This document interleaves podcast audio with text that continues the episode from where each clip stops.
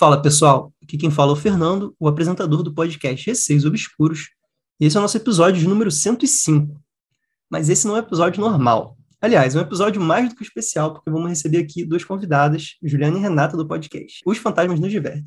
Imagino que a maioria de vocês conheça o podcast delas, né? Outro dia, inclusive, elas estavam no top 3 de terror e suspense do Brasil inteiro. Parabéns pela conquista, meninas. E sejam bem-vindas, é uma honra recebê-las aqui no Receios Obscuros. E aí, obrigada Olá, pelo convite. gente. Estamos muito felizes, prazer. Sim. Olá. A gente Tem adora certeza. invadir a casa alheia.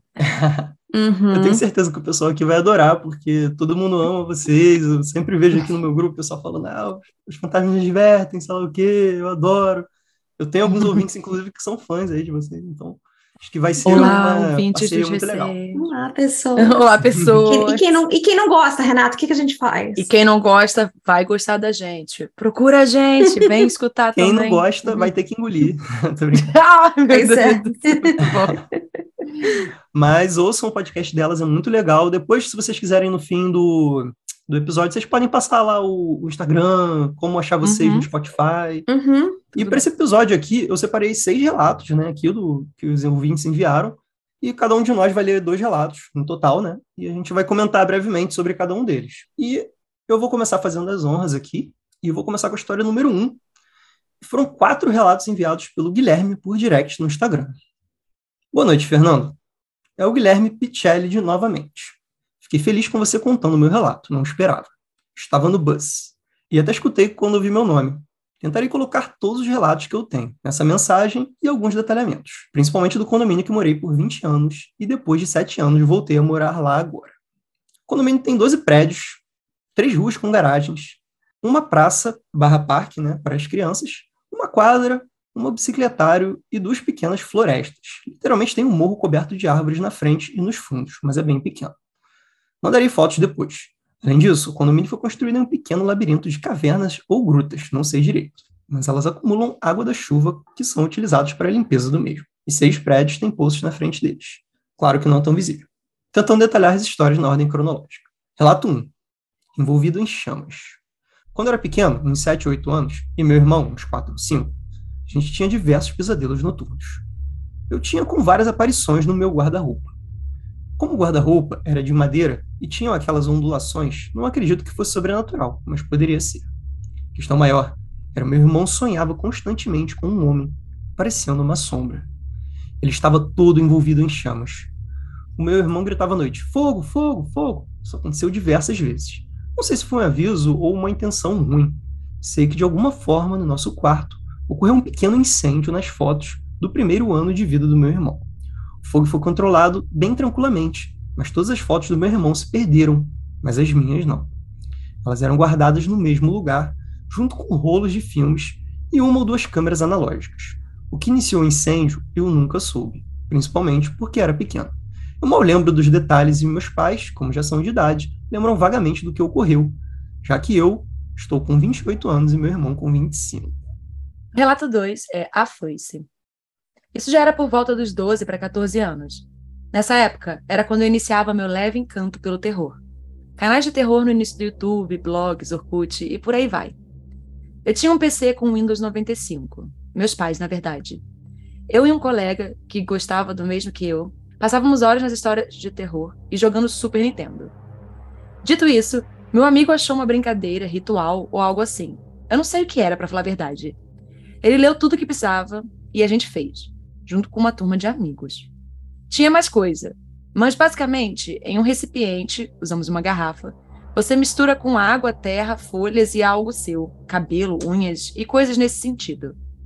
Vai jogar o conteúdo na mão, em um dia de sol, e a sombra que vai se formar no chão molhado, você faz uma interpretação. Eu posso ter errado algum detalhe, mas o básico era isso. Todos fizemos, umas cinco pessoas. Cada um de uma forma. Eu e meu amigo fomos mais idiotas, eu diria, porque colocamos sangue na mistura.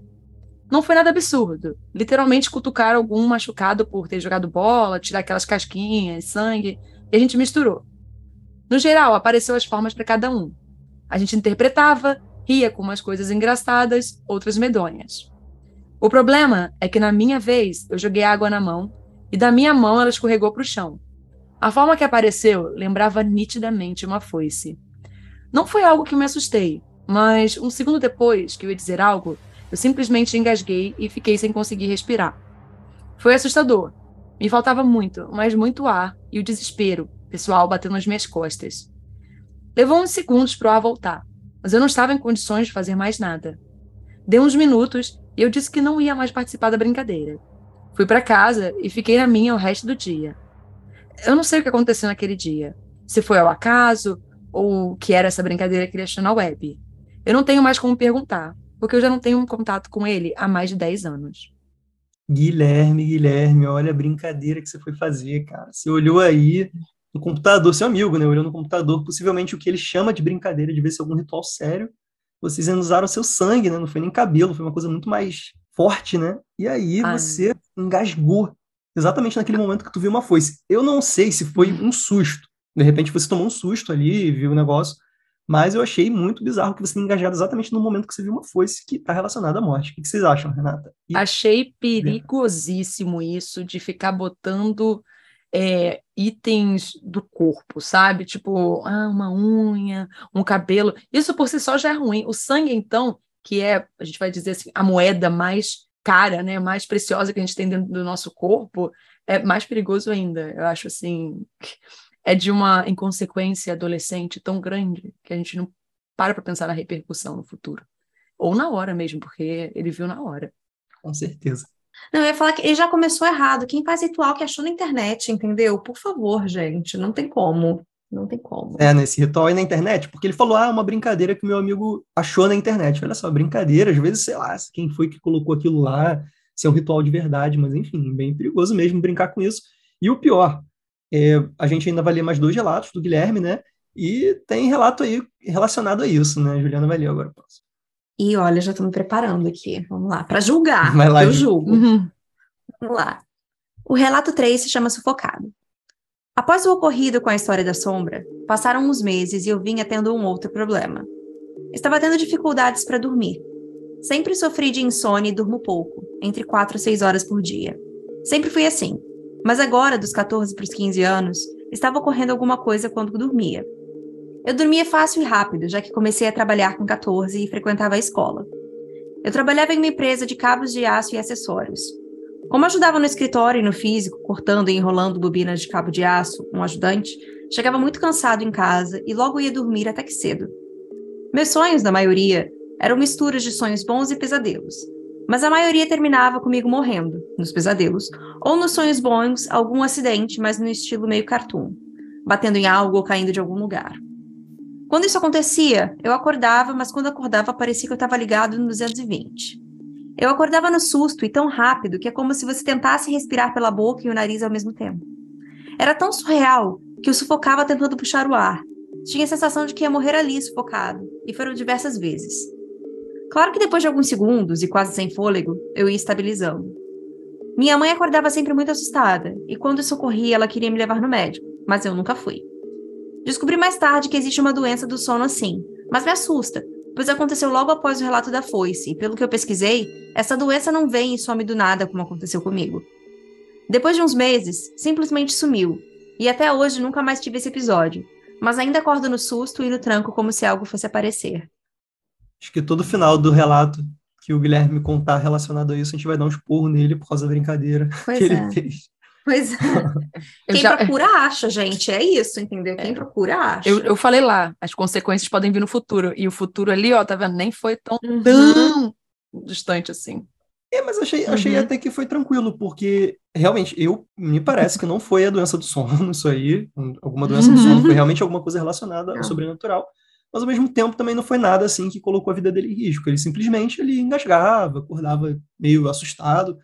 Mas foi uma coisa, acho que relacionada à brincadeira que vocês fizeram aí. Não sei, porque o que acontece? Toda vez que eu comento, eu levanto um pouco a hipótese cética, né? Que é o fato de que realmente ele ficou assustado. Às vezes ele ficou assustado com a situação. Uhum. Pensando muito naquilo, ele era mais novo e acabou, assim, ficando, panicando, né? Ficando com medo. Uhum. Mas ao mesmo tempo também, sempre acho que. Porque, até porque se eu estou colocando no podcast, eu acredito que o relato seja sobrenatural, então eu acredito que uhum. também tem a possibilidade de ter sido a brincadeira que eles fizeram. Sim. Uhum. E agora, o relato 4, né? Pupila Escura é o nome. foi também enviado pelo Guilherme, tá? Esses quatro relatos são do Guilherme. Eu estava com 17 para 18 anos. Depois de um tempo fazendo a mesma mecânica de ir para casa a pé, meia-noite, escutando histórias de terror, percebo que tem um perseguidor ou obsessor me seguindo. Para mim, era um homem relativamente alto, 1,80m, envolvido em sombras. Eu conseguia ver somente os olhos dele, que pareciam ser humanos, brancos e com a pupila escura. Quando votava, ele sempre me acompanhava, de uma distância razoável. Demorei poucos dias para perceber que aquilo era algum ser, e a questão de ser observado me causava uma certa agonia, mas nunca medo. Por um mês, mais ou menos, ele aparecia e me seguia até em casa. Perto de casa, ele sempre sumia, e eu cheguei a pensar que estava doido, ouvindo e vendo histórias de terror mais do que devia. Mas fui seguindo a vida. Teve um dia, uma sexta-feira, estava voltando do curso. Estava na metade do caminho para o final, quando passei pela rua e uma padaria estava aberta. O povo estava lá, todos bem bêbados, e a padaria era parte do caminho para casa. O problema é que um dos bêbados me parou, encostou do meu ombro e começou a falar comigo. Ele literalmente virou para mim e disse: Ô moleque, cuidado, tem um cara estranho lá no fundo, vai que você é roubado. Quando olhei para trás, vi que o vulto estava me seguindo, como sempre não estava lá. Nesse momento, me deu um estalo, nervoso, angústia, medo e preocupação. Eu tirei a mão do cara do meu ombro e fui andando rápido, e depois correndo para casa. Mano, eu tava com muito medo, sinto calafrios até hoje. Quando eu olhei para trás, após quase chegar na portaria do condomínio, ele estava lá, só que mais próximo que o normal. Entrei correndo, subi as escadas do prédio como se fosse um doido, olhava de canto de olho, aquela bosta de entidade quase colando em mim. Abri a porta da casa correndo e entrei fechando ela com tudo atrás de mim. Aquele momento foi um alívio quando percebi que minha mãe estava sentada na mesa me esperando. Não era comum isso acontecer. Daí eu sentei na mesa. Ela me buscou um copo d'água e eu contei para ela o que aconteceu. Ela disse que aquele espírito era algum obsessor que estava querendo chegar cada vez mais perto de mim. A minha mãe sempre foi espírita e eu sou um agnóstico teísta. Pelo menos é o que eu me considero. Voltando para o relato, minha mãe me disse que era algo de pouco em pouco estava querendo se vincular a mim. E aquele homem mesmo naquele estado, meio que me acordou, me deu um choque de realidade, sabe? O que a coisa não gostou, e como minha mãe é espírita e se considera uma bruxa, não me pergunte, ela fez uma corrente com uma pedra de quartzo de pingente e um segundo pingente com uma medalha de Nossa Senhora, que era da madrinha e irmã falecida de minha mãe. No futuro, veio a ter um terceiro pingente, que é uma pedra obsidiana que ganhei da minha namorada. Nunca mais tirei do pescoço, tenho nove anos e sempre que estou com qualquer problema ou aflição, aperto bem forte. O obsessor nunca mais apareceu, mas ainda acontecem algumas coisas inexplicáveis e estranhas comigo, mas de forma muito mais amena. Depois desse período, aconteceram outros relatos, mas eu conto isso em outro momento porque já falei demais. Tem relatos da minha namorada também para passar futuramente. Bom, seu podcast é mais do que sensacional. Eu quero agradecer por ler os meus relatos e agradeço quem os escuta. Peço mil desculpa pelos relatos enormes, peço que você os dê nomes como achar melhor, pois eu nem sei como chamá-los.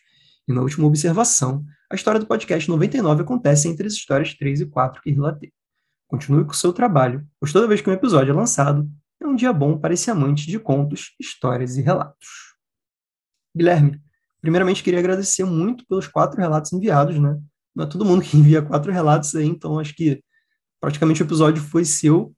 E comentando aí um pouquinho sobre esse obsessor que você achou, eu achei bem bizarro, cara, porque aquilo te seguia, mas você pode ver que aquilo não te seguia exatamente até a sua casa, né? Ele meio que sumiu um pouquinho antes.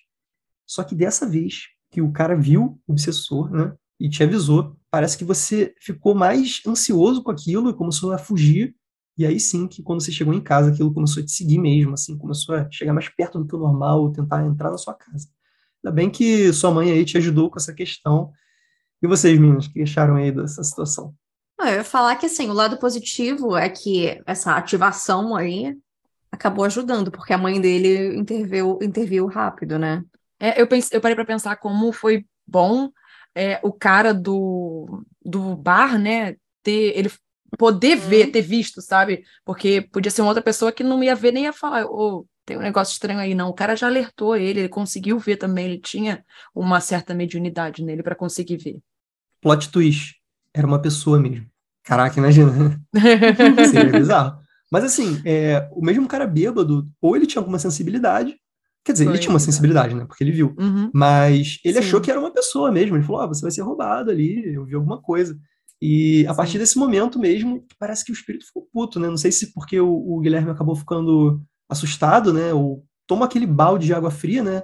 Que nem a Ju falou, foi bom isso, porque realmente ele conversou com a mãe, e a mãe pôde ajudar ele, sendo uma espírita e bruxa, né? Como ele disse, Sim. que a mãe dele era. Eu adorei que ele falou assim, sem perguntas. Eu falei assim, gente, a gente é brasileiro, é. não precisa ter perguntas. A gente nada. não julga nada. Exato, todo mundo é. vai para todo tipo de proteção possível. Proteção nunca é demais. Eu achei isso engraçado na hora, realmente, porque ele falou, não me pergunte, mas é isso, no Brasil é... Uhum. Tem pessoas que têm mais de uma religião, isso aí não tem nada a ver mesmo. Sim. Que vale estar protegido sempre. Exatamente. A história 2 foi enviada pela Gabriela e é A Menina do Espelho. Bom dia, me chamo Gabriela. Quando eu era criança, mais ou menos uns 9 a 10 anos, eu comecei a ver aparições. Eu morria de medo. Sempre ia para o quarto da minha mãe dormir com ela. Bom, esse caso aconteceu quando minha mãe comprou uma nova casa, a qual ela mora até hoje. A primeira vez que entrei na casa, eu me senti muito mal, com tonturas, e senti que até iria cair. Eu sempre fui muito sensitiva. Eu via muitos vultos e espíritos, sonhava coisas estranhas, então passei a não ligar, pois, como minha mãe dizia, é coisa da sua cabeça. Fingi que aquela sensação de tontura não tinha acontecido e não contei a ninguém, pois sempre falavam que eu queria chamar atenção. A casa da minha mãe começa com o quarto dela, o corredor que dá para o banheiro e a cozinha, seguido de uma sala enorme e em seguida meu quarto e dos meus irmãos. Na segunda noite na casa nova, eu tive um pesadelo horrível, mas não sei se realmente estava sonhando. Eu sei que eu levantei da minha cama, caminhei até o quarto da minha mãe e ao chegar no corredor eu vi a menina. Ela usava uma roupa branca e os cabelos bem escuros e ficava se olhando no espelho do guarda-roupa da minha mãe. Como eu não tenho medo, eu perguntei: O que, você está fazendo no quarto da minha mãe? Ela simplesmente olhou assustada e me perguntou: Você consegue me ver? Eu respondi que sim com a cabeça. E nesse momento o rosto dela se tornou horrível, então ela ergueu a mão e me sufocou. Eu acordei com o nariz sangrando no chão do quarto da minha mãe. A mesma acordou assustada, pois estava tossindo, sentindo que fui sufocada. A minha mãe, como nunca acreditou em mim, dizia que eu era sonâmbula, e por isso acordei lá no chão. Mas o que explica meu nariz sangrando e a garganta apertada? Bom, depois deste dia, eu passei um bom tempo sem me olhar nos espelhos, pois eu sempre tinha a sensação que a menina iria aparecer.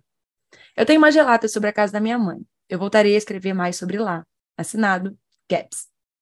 Olha só, eu queria comentar uma coisa que é algo que a gente sempre fala. Isso, uhum. isso olha, Ai, obrigada, Renata. Vai. A Juliana, é óbvio que eu não vou deixar passar batido o que a Ai. gente sempre fala. Quando uma criança fala algo, não é bacana você simplesmente dizer isso não é verdade, isso é uma coisa da sua cabeça, eu não vou fazer nada para poder amenizar o que está acontecendo, sabe? Assim, você pode até ficar com o pé atrás, mas você tem que lembrar que, às vezes, né, assim, muitas vezes, há um fundo de verdade no que está acontecendo e essa criança está tentando se expressar ali.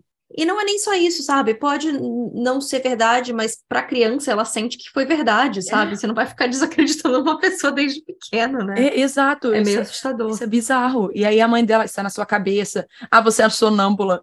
E, e eu tô sangrando, estripuchando no chão. Por quê? Porque eu sou sonâmbula? Não. Calma. Eu assino embaixo não é o primeiro relato que eu vejo aqui de pais desacreditarem em crianças e depois ainda hum. quebrarem a cara, porque realmente era alguma coisa sobrenatural. Eu tenho um relato que eu contei no início do podcast de um amigo meu, que aconteceu coisa parecida, inclusive. O pai dele falou: Ah, é o uhum. trovão. Trovão, gente.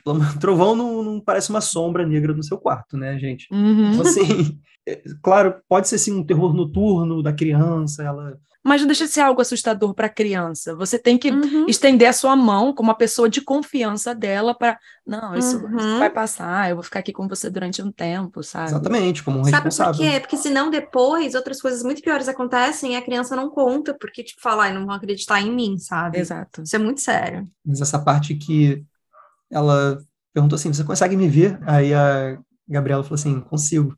Ela vira uma cara uhum. horrível e começa a sufocar é. a gente é quase um plot de filme de terror, assim, né? Tipo, uhum. é bizarro. Eu tava aqui na minha, mas aí você disse que me viu, ah, então eu vou te assustar pra caramba. É... Já que não tem nada melhor para fazer, né? E às vezes também algumas entidades se comunicam através do sonho também, né? Então, assim, vai saber se realmente tinha alguma entidade ali na casa. Exato. Exato. Bom, vou para minha história, que eu acho que é a última. Que é a história 3 e é o cão, que foi enviada pelo Caio. Boa tarde, Fernando. Espero que esteja bem. Acompanho o podcast há pouco tempo, mas maratonei os episódios anteriores, pois gostei muito do formato dos relatos narrados. Acho interessante que você tente desmistificar algumas das histórias, apresentando um ponto de vista mais tendente ao ceticismo. Escrevo-lhe para narrar uma sequência de fatos que aconteceram comigo em 2020. Estava em meu segundo ano de casado e morava na casa em que eu tinha crescido, porque meus pais tinham se mudado para outro imóvel. Desde criança ouvi alguns barulhos estranhos vindo do andar de cima do sobrado, especialmente à noite, como se alguém jogasse no chão as ferramentas que meu pai deixava por lá. De manhã, porém, ao verificar se havia alguma coisa fora do lugar, tudo parecia em ordem. Em setembro de 2020, eu tive um sonho que foi bastante vívido e um pouco perturbador. Eu me levantava da cama que dividia com minha esposa, saía do nosso quarto e me dirigia ao meu antigo quarto de solteiro, que ficava na outra ponta do corredor. A casa estava sombria, como se o dia estivesse bastante nublado. Ao chegar ao quarto, uma suíte, ouvi alguns sons vindo do banheiro. Como estava escuro, acendi a lanterna do celular e vi, encolhido no canto do box do chuveiro, um cachorro magro, com aspecto doentio, de pelo amarelo, tremendo e olhando para mim. Ele veio em minha direção como que para te atacar, mas eu corri dele e peguei uma vassoura para espantá-lo. Minha surpresa foi quando a vassoura atravessou o corpo do animal, o que me fez deduzir no sonho que se tratava de um demônio. Comecei a me benzer fazendo o sinal da cruz e então o bicho fugiu. Acordei um pouco impressionado. Duas semanas depois, estava tomando banho no mesmo banheiro, visto no sonho quando vi, nitidamente, cinco ou seis batidas na porta. Gritei perguntando o que minha esposa queria, porque ela era a única outra pessoa na casa, mas não tive resposta. Gritei de novo e ela me respondeu, mas não pude entender o que me dizia. Terminei meu banho e fui perguntar a ela o que queria, mas ela me informou que não havia batido na porta e não entendera porque eu a tinha chamado. Meu sangue gelou. Expliquei a ela a situação, mas ela não deu muita fé, dizendo que devia ser coisa da minha cabeça. Coisa de uma semana depois, eu estava indo à cozinha para fazer uma limonada. Era por volta das 11 horas da noite e as luzes atrás de mim estavam apagadas. Ouvi passos que se pareciam com os de alguém usando chinelo e pensei que fosse minha esposa. Chamei seu nome, mas ela não me respondeu. Olhei para trás e só havia escuridão. Durante aquela noite, nossa cadelinha latiu de madrugada olhando para o meu quarto de solteiro, o que acordou a minha esposa. Ela achou estranho porque esse tipo de comportamento não era habitual. Eu não havia dito nada a ela sobre os passos na cozinha. Alguns dias depois, tive um sonho muito nítido que eu estava deitado na cama e vi uma sombra indo do meu quarto de solteiro para a sala. O terror tomou conta de mim. Tentava acordar a minha esposa, mas não tinha voz. Quando acordei, a porta do quarto estava fechada embora estivesse entreaberta no sonho. E esse foi o único critério que tive para distingui-lo da realidade, pois tinha parecido muito real e vívido. Em dezembro daquele mesmo ano, íamos receber um amigo padre em casa, pouco antes do Natal, pois tínhamos comprado um presépio fabricado numa obra social da igreja e iria entregá-lo. Minha esposa, sempre cética quanto a tudo isso, disse ter ouvido, um pouco antes do padre chegar, uma voz gutural falando no pé do seu ouvido.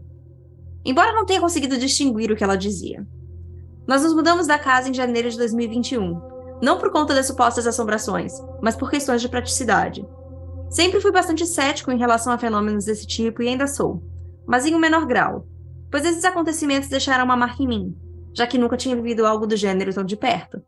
Continue sempre com um bom trabalho, um abraço. Não sei se vocês repararam, mas pelo menos uns dois ou três relatos aqui começaram com eu sonhei com uma coisa, então, assim, o sonho tem sempre uma relação muito forte, né? Eu já recebi até relato de sonho. Então, assim, Nossa, o que a gente um recebe, desculpa interpelar aí, mas o que a gente recebe de relato de sonho é. É, eu até acho engraçado porque eu falo, bom, tudo bem, um sonho é um sonho, mas, claro, sempre pode ter alguma relação, sim, com o sobrenatural. Uhum. Agora, foi exatamente o sonho que desencadeou todos esses acontecimentos. Eu sempre digo uma coisa também, coincidência, tudo bem. Agora, dez coincidências seguidas não existe realmente parecia ter alguma coisa aí na casa. Com uhum. certeza. Mas como ele só falou que tinha acontecido na casa, não depois, então eu acho que era só a casa e nada com ele, sabe? É, eu sempre penso isso também. Às vezes a pessoa se muda, nunca mais aconteceu. Gente, então era. Até porque normalmente os espíritos estão presos, né, em algum espaço físico, alguma coisa que tenha relação ali com, com algum apego emocional que tinha em vida. Então, possivelmente uma casa ou alguma pessoa que esteve ali. Mas, só para lembrar, essa casa que ele morava antes com os pais, ou seja, ele morou lá por anos e nunca tinha acontecido nada até aquele momento. Verdade, né? Até o momento do sonho, em que ele mesmo é, disse. Ele disse que ele estava já casado dois anos. Aham. Uhum. Não sei, gente. A, a, as maquininhas estão tentando funcionar na minha cabeça, criando teorias. Tenta, a gente sempre tenta buscar algum, alguma explicação, né? Às vezes não tem, às vezes Eu, eu, eu, até lembro de um, de um relato muito doido aí que um tio de um amigo meu uma vez contou. Basicamente, eu não vou contar aqui porque demora muito. Mas, basicamente, algum espírito, ou seja lá o que fosse, tocou nas costas dele, primeiro com cinco dedos, depois com um só. E eu fiquei, cara, que, por que, que ele tocou com cinco dedos depois um só? E eu fiquei tentando raciocinar. Não tem explicação, gente. É um espírito que tocou ali nele, ponto. Às vezes para o espírito faz algum sentido, mas para a gente nenhum.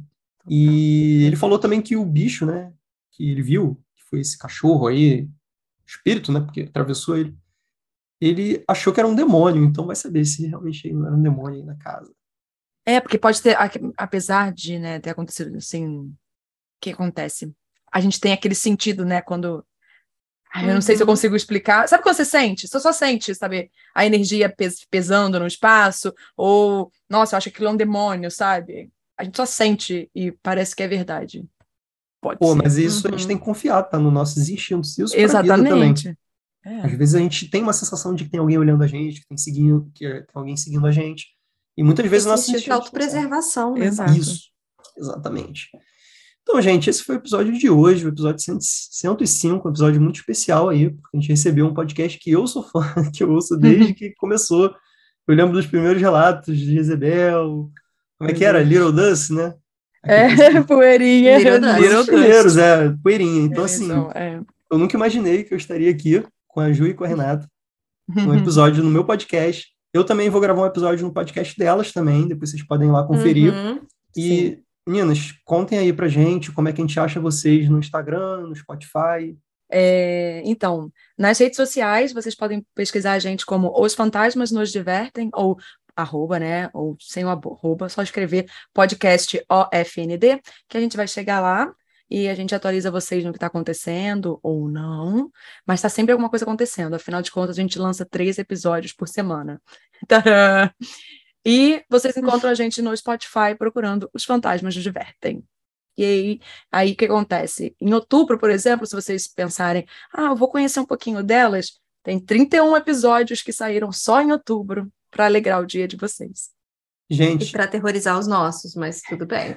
É. Gente, eu tô me sentindo. Sempre importante. Eu tô me sentindo aqui eu, eu, posto um episódio por semana e o pessoal fica, posta mais episódios, sei lá o quê. Elas postaram 31 em um mês, gente. Não tem como vocês não conferirem. Vocês que reclamam aí, ah, acabou, acabaram os episódios do Receios Obscuros. Passa lá no, nos Fantasmas nos Divertem que, que não vai faltar episódio, gente. Meninas, foi um prazer receber vocês aqui. Gostei muito de conversar aqui com vocês durante os comentários dos relatos e principalmente ouvir a narração de vocês. Elas não erram quase nada, gente. Eu erro o tempo todo. Eu sempre edito meu, meu podcast. E, pessoal, não se esqueçam, quem quiser enviar os seus relatos, podem enviar por e-mail receiosobscuros.gmail.com ou por direct no Instagram, arroba receiosobscuros.